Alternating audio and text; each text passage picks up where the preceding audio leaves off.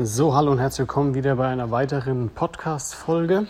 Und äh, ich habe heute etwas Spannendes auf dem Hinweg hierher gelesen. Zum, als ich ins Büro gefahren bin, da lese ich immer in der U-Bahn Bücher. Und im Endeffekt ging es darum, dass äh, es eine Geschichte war, ähm, die Perspektive vermitteln soll oder zeigen soll, wie unterschiedliche Perspektiven sein sollen nicht in Kameras oder was auch immer, sondern ähm, aufs Leben bezogen. Und das war, ich weiß nicht, ob ihr diese Geschichte kennt, die ähm, habe ich schon mehrfach gehört, deswegen erwähne ich sie mal hier ein bisschen nochmal. Im Endeffekt ging es darum, dass, die, dass es ähm, einen Familienvater gab und dieser Vater ja, hatte, war alleinerziehend und hatte zwei Söhne und hatte sehr viele Probleme, diese zu erziehen, weil er im Endeffekt, weil er halt ja, äh, kaum Geld hatte und es einfach sehr schwer hatte im Leben. Und ja, er hat es im Endeffekt kaum über die Runden geschafft. So, dann ist er irgendwann eines Tages, hat sich gedacht, okay, es ist alles zu schwer, er packt das Leben nicht mehr. Und was hat er gemacht? Er ist äh, in einen Laden gegangen und wollte, und hat, wollte diesen ausrauben. Und das hat er auch gemacht. Das Problem war, er hat dabei sogar jemanden erschossen. Und ja, das Ende vom Lied war, dass dieser Vater dann in den Knast gekommen ist und natürlich die beiden Söhne in zwei unterschiedliche Waisenhäuser. Und das war dann so, dass man nach 15 Jahren oder so, glaube ich, oder nach 20 Jahren, ähm, diese beiden Söhne ähm, befragt hat, ähm, wie, wie, wie, sie, also wie, wie sie so geworden sind, wie sie sind. Weil der eine von den beiden war, ich glaube, ein erfolgreicher Anwalt mit seiner eigenen Anwaltskanzlei und hatte im Endeffekt ja ähm, ein sehr erfolgreiches Leben, Frau, Kinder und so weiter. Und der andere von den beiden hatte einen äh, sehr schwierigen Lebenslauf. Also das heißt, er hat Drogen genommen, war auch schon im Knast, kam mal wieder raus, kam wieder in den Knast, ähm, hat im Endeffekt ein sehr schwieriges Leben gehabt. Und ein Reporter oder ein Journalist hat dann eben gewollt oder wissen wollen, hey, wie kam es dazu? Ja? Und er hat beide Brüder befragt und das Lustige ist, beide Brüder haben dieselbe Antwort gegeben, nämlich auf die Frage, ähm, wie hast du es geschafft? Haben sie gesagt, die, haben sie beide die gleiche Antwort gegeben, nämlich mit einem Vater, wie ich ihn hatte, ja, ähm, wie hätte etwas anderes aus mir werden sollen? Und beide haben diese Antwort gegeben. Und ich fand, das ist sehr spannend, weil daran erkennt man oder daran solltet ihr erkennen, ähm, was es heißt, äh, die Perspektive zu wechseln. Das heißt im Endeffekt, ähm, dass ähm, ja eigentlich beide die gleichen Bedingungen hatten. Und der eine hatte die Perspektive zu sagen, okay, ich werde niemals so wie mein Vater. Und ich werde aus den Umständen, die ich jetzt habe, das Beste machen, um eben niemals so zu werden.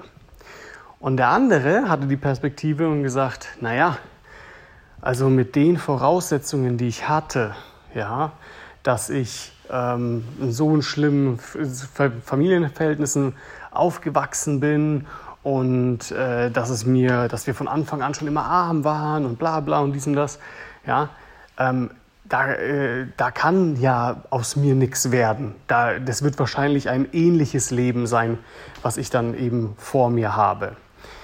Und äh, das ist sehr spannend zu sehen, finde ich, diese Perspektive, wenn man so sagen kann, weil das ähm, ja, zwei komplett unterschiedliche Ergebnisse ähm, ausliefern kann.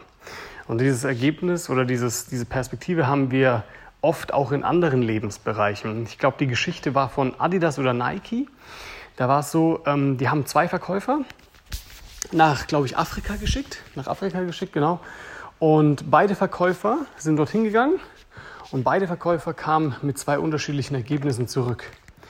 Der eine Verkäufer ist zurückgekommen, hat gesagt, hey Leute, ganz ehrlich, das hat absolut keinen Sinn, nach Afrika zu gehen und dort unsere Nike-Schuhe zu verkaufen, weil die Leute dort, die tragen keine Schuhe, ähm, die laufen barfuß rum oder mit Sandalen, aber das macht echt keinen Sinn, dass wir dort irgendwie jetzt äh, unsere Schuhe dort verkaufen sollten. Der andere Verkäufer, den sie dort auch geschickt haben, kam auch zurück und hat gesagt, hey Leute, wie geil, die Leute in Afrika tragen alle keine Schuhe, ja, und haben, wenn sie Schuhe haben, sind die alle kaputt oder total schäbig. Wir müssen anfangen, dort Schuhe zu verkaufen. und das ist auch so das gleiche Beispiel mit diesem Perspektivenwechsel, ja ähm, wie man das Ganze eben sieht. Und das kannst du auf so viele Lebensbereiche auch bei dir im Endeffekt anwenden. Und was ich da jetzt für ein Beispiel geben muss, will von für viele Kreative, die ich kenne, die dann zu mir sagen, ja Walter, ich habe echt Probleme mit der Kundenakquise. Irgendwie komme ich da nicht weiter, was kann ich denn tun, ähm, damit ich an Kunden komme und alles Mögliche. Ja, und dann unterhalte ich mich mit denen oft und so weiter. Und dann fängt es an. Ja, mein Wohnort, ja, das ist ja blöd. Und ich lebe ja auf dem Land. So, das sagt der eine. Dann sagt der andere, ja, ich lebe im Norden. Da ist nicht so viel Geld vorhanden.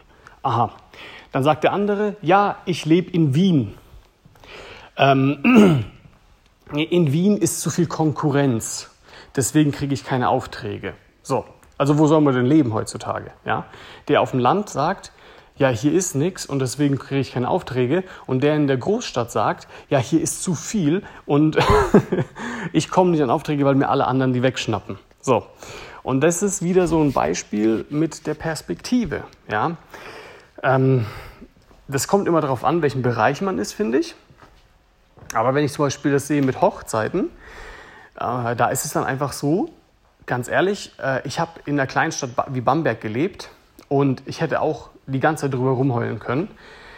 Wie blöd es ist, dass ich in so einer Kleinstadt lebe, weil die Leute haben hier nicht viel Geld, was nicht stimmt im Übrigen, ähm, aber das habe ich mir eingeredet und dass, ähm, diese, dass es ja hier zu wenig Leute gibt, die heiraten, was auch nicht stimmt, weil es auch viele Leute in Bamberg heiraten und das auch teilweise sehr luxuriös.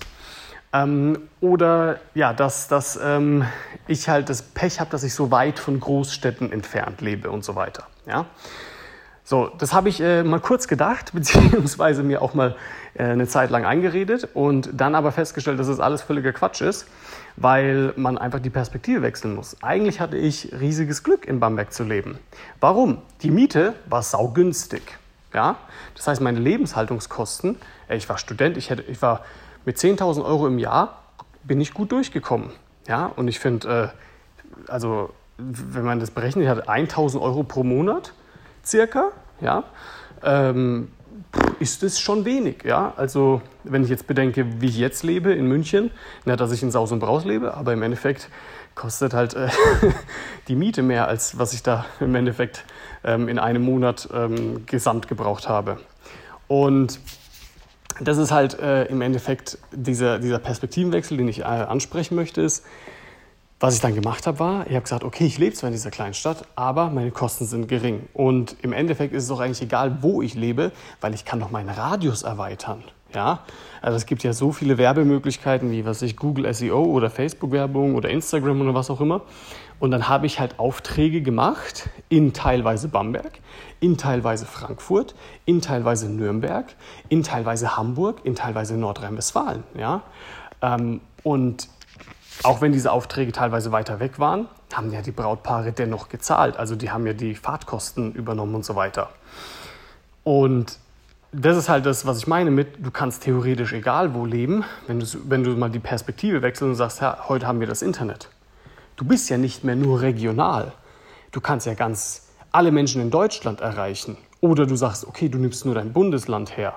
Und wenn du dich nicht blöd anstellst und ein bisschen Facebook-Werbung beherrschst und so weiter, dann weißt du auch, wie das geht, dass du sagst, okay, du kannst alle Leute in Bayern targetieren, die verlobt sind zum Beispiel. Ja? Und das ist eben das, was ich oft bei Kreativen sehe, dass bevor sie überhaupt anfangen, bevor sie überhaupt den ersten Schritt machen, reden sie sich erstmal ein, ja, sie haben ja schlechte Karten. Und ihre Perspektive ist ganz schlecht, weil sie leben ja auf dem Dorf weil sie leben ja nicht in der Großstadt. Oder sie leben in der Großstadt, aber hier ist viel Konkurrenz. Und das ist so dieser Widerspruch, den ich dir heute so ein bisschen mitteilen wollte, dass du im Endeffekt ja, einfach mal drüber nachdenken solltest, so ein bisschen die Perspektive wechseln solltest, weil ich bekomme diese Fragen ganz oft. Ja, und wie ist es da und bla bla. Aber eigentlich, ja, hast du in Deutschland, egal wo du lebst, ziemlich gute Chancen. Und das sehe ich auch bei mir in sehr vielen Teilnehmern in meinem Kurs, egal ob die jetzt aus Berlin kommen oder Hamburg oder ähm, aus Mecklenburg-Vorpommern oder was auch immer, ja. Ähm, wo man ja, oder, wo man, oder auch aus, aus schwächeren Gegenden, wo man ja denkt, oh, da ist ja nicht viel Geld. Ja, komischerweise ziehen die alle Aufträge gerade an und machen eine Hochzeit nach der anderen. Ja? Und ich frage mich halt so, okay, wenn es jetzt schon so gut anläuft, wie sieht es in einem Jahr oder in zwei Jahren aus? Aber okay. Deshalb, ähm, das war jetzt erstmal wieder die Folge. Ich hoffe, dass ich dich damit ein bisschen inspirieren konnte, dass du etwas mitnehmen konntest und dass du möglicherweise deine Perspektive wechselst.